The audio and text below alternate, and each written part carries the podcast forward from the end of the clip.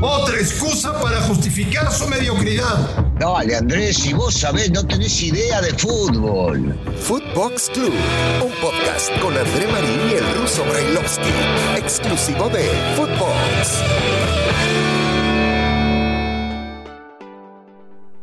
Amigos de Footbox Club, hoy es martes 17 de agosto del 2021 y les saludamos con muchísimo gusto.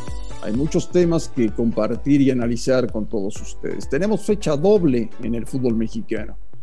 Históricamente son bastante malitas. Eh, normalmente en nuestro país, cuando le meten a los equipos partidos entre semana oficiales, el rendimiento baja considerablemente. Ya es la quinta fecha del campeonato el fin de semana vendrá la sexta y se nos habrá ido una tercera parte del torneo. Algunos equipos en situación preocupante. De eso vamos a platicar el día de hoy en Footbox Club. Me da mucho gusto saludar al señor Brailovsky como todos los días en este espacio ruso en donde la estamos rompiendo. ¿eh? Ya estamos en primer lugar. ¿Cómo está, Rusito? ¡Oh, qué grande, Marín! Qué grande, en primer lugar. Bueno, agradecerle a la gente primero, ante todo, ¿no?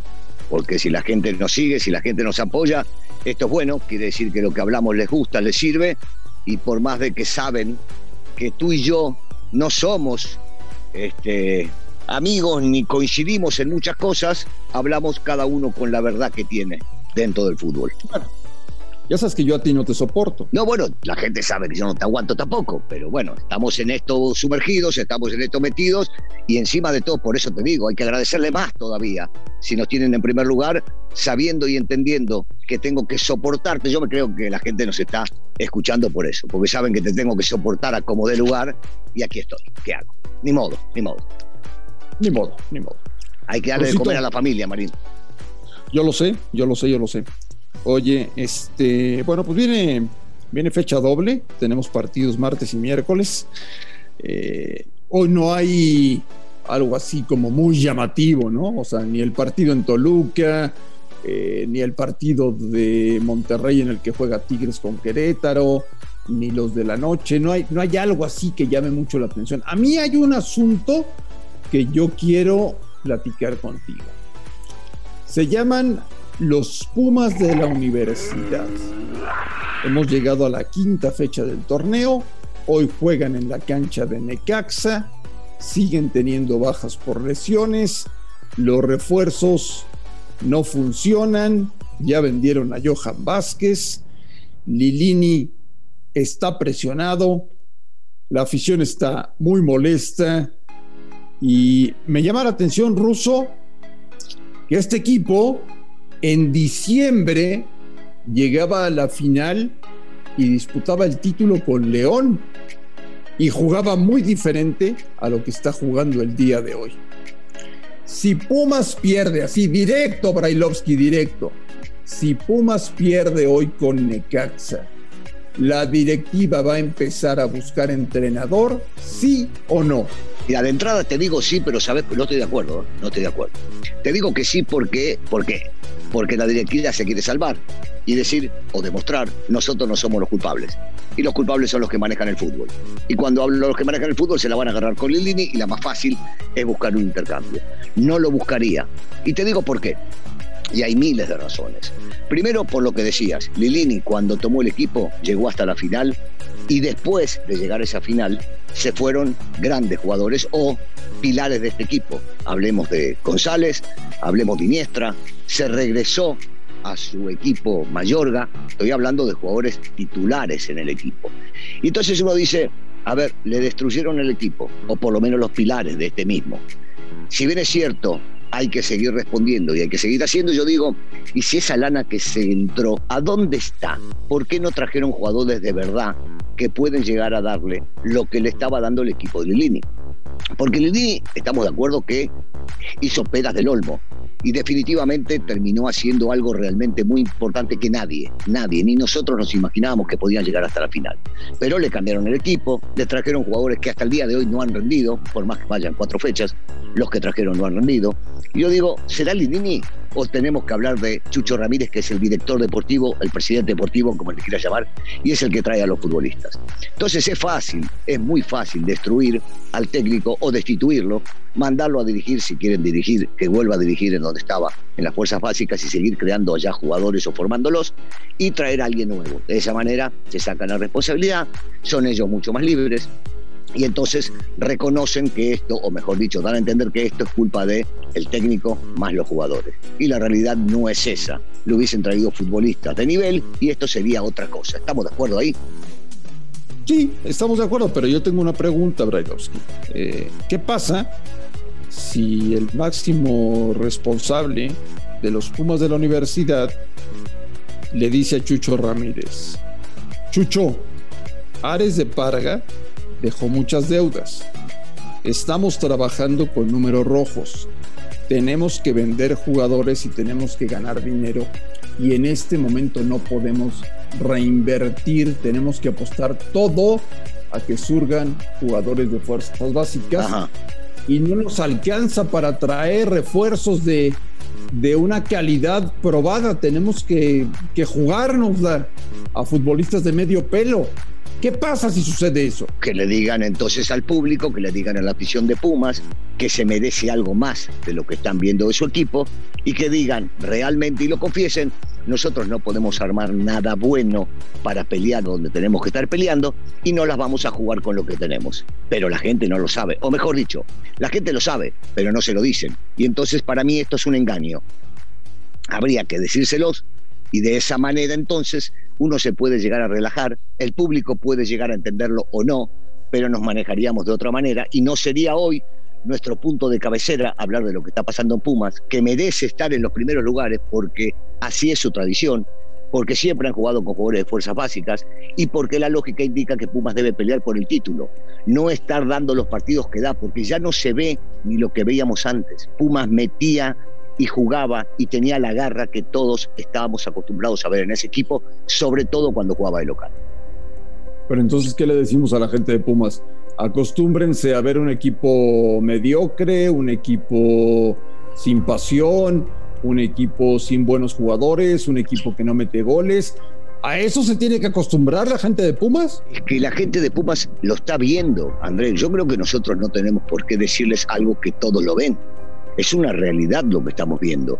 Y Pumas hoy por hoy no tiene lo que tenía mínimamente para poder agarrar y demostrarles a ellos que se matan en la cancha y que juegan de otra manera. Entonces, la gente no es tonta, sobre todo la gente de Pumas, que está acostumbrada y que tiene otro paladar y que está acostumbrada a verlos de otra manera. El equipo se está comportando así porque no tiene, en este caso Lilini, la materia prima para poder llegar a hacer cosas distintas. Él las busca, él trata de hacerlo, pero en realidad hay futbolistas que no dan la talla para un equipo como Pumas, o por lo menos hasta ahora no la están dando. Y Lilini está buscando la vuelta para ver por dónde. A ver, teníamos un goleador como el centro delantero, que no se fue, el argentino no se fue, Dineno, y está ahí. Dineno. Y está ahí. Y el tipo andaba muy bien. Hoy no tiene oportunidades de gol. Entonces no podemos engañarnos, ni engañar a la gente, ni dejar que la gente se vaya con la mentira de que la culpa es de Lilini cuando no tiene la materia prima, cuando el equipo no genera lo que tiene que generar porque el talento para generarlo se le fue. Y todos tenemos que ser realistas y la gente de Pumas tiene que entenderlo. Pero insisto, esto es un mandato de la directiva. La directiva tiene que, aparte de decirle a Chucho, no, tiene que decírselo a la gente lo que realmente están viviendo ahí adentro, lo que realmente están pasando ahí adentro, y dejar de lado la fácil que siempre echamos al técnico y traemos a otro y nosotros nos salvamos porque mostramos que no somos los culpables y traemos otro técnico. No, esa no es, esa es la más fácil, pero no es la lógica. Ahora, Lilini aceptó, ¿eh? porque Lilini debe haber estado en esas pláticas en las que le dijeron, oye, Andrés, fíjate que la situación económica es crítica. Sí. Eh, te, tenemos que desmantelar el equipo sí. y, no tendrás mucho para la próxima temporada. Y Lilini aceptó, ¿eh, Russo? Pero, pero, pará, yo estoy de acuerdo. Lilini aceptó, pero aceptó porque esto fue una charla interna. Y Lilini les habrá dicho, está bien, yo lo acepto, pero con lo que ustedes me están trayendo, más lo que yo tengo, no pretendan que hago lo que venía haciendo. Porque para lograr esas cosas hay que tener materia prima. Y la directiva le habrá dicho, sí, quédate tranquilo, no hay problema, nosotros lo sabemos. Ellos lo saben internamente. Los que no lo sabemos somos nosotros de cómo estuvo esa charla ahí adentro, y menos el público, que el público de Pumas lo que espera es un equipo competitivo. La gente no lo sabe, nosotros tampoco. Lilini sí, pero se lo dijeron a él. La lógica, si quieren salvar lo que Lilini venía construyendo dentro del equipo, es hacerlo público y que todos sepamos la realidad. No solamente dejarlo así como, ah, pero la gente lo va a entender. No, no, no, no. Háganle un comunicado a la gente y díganle la realidad. Y entonces Lili no estará tan presionado por el público, por el mismo periodismo, por nosotros, que le exigimos a Pumas otro tipo de cosas. Lo que a mí me brinca mucho, porque yo soy un convencido de que Lilini sabe más de fútbol que Chucho Ramírez, con todo el respeto que me merece Chucho Ramírez. Ahí estoy de acuerdo contigo. bueno, que Lilini haya aceptado a estos petardos brasileños, haya aceptado al ítalo argentino.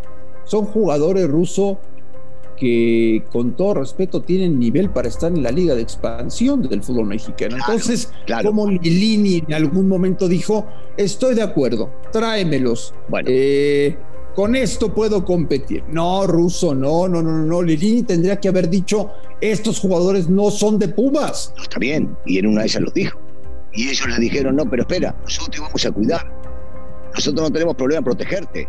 Pero acepta esto, porque como tú dijiste antes, ellos saben de que no tienen dinero para más. Y entonces Lilini dijo, ok, yo los voy a aceptar. Voy a ver qué puedo llegar a hacer con ellos.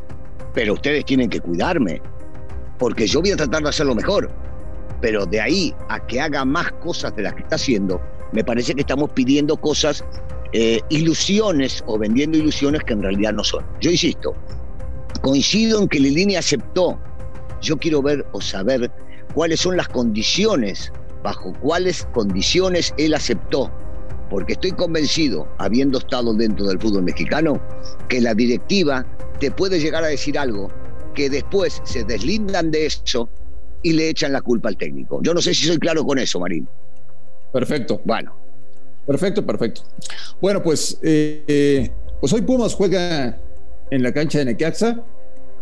Yo veré con lupa la actuación de los Pumas de la universidad, porque sí puede ser un parteaguas en la institución lo que suceda a raíz del partido de hoy. Tanto con el resultado como con la manera en la que se desenvuelva el equipo en la calle. Ese es un punto clave. Vamos a ver qué pasa con Puma Russo. Eso que acabas de decir es clave. Tanto en el resultado, que creo yo hoy para salir de esta situación es lo más importante, pero también tendrá que ver si sacan el resultado que ellos quieren, la forma, la forma en que se comportan estos muchachos en la cancha porque si salen agresivos, porque si meten, porque si demuestran la garra que por lo general demuestran los equipos de Pumas, entonces estaremos hablando de que, tranquilos, podemos aguantar un poquito más porque se está viendo algo diferente. Señor Brailovsky, ¿le parece si lo platicamos el día de mañana? Además de, todo lo que ha sucedido con esta fecha 5, eh, eh, cositas de tu querido América que se presente en Juárez, en fin. No va a ser fácil, ¿eh? El Cruz No va a ser fácil, está Tuca ahí, ¿eh? no es fácil. Ah, viva Bravos, viva Bravos, viva Bravos. no esperaba otra este, cosa de vos. Brailovsky, te mando un fuerte abrazo y platicamos el día de mañana aquí en Fútbol Club. Así será. Nos vemos mañana y agradecerle de vuelta a la gente que nos siga escuchando. Muchas gracias a todos. Gracias por escucharnos en todo el mundo. A nombre de Daniel Alberto Brailovsky y de André Marín, esto fue Footbox Club. Fuerte abrazo y nos escuchamos el día de mañana. Footbox Club con André Marín y el ruso Brailovsky, podcast exclusivo de Footbox.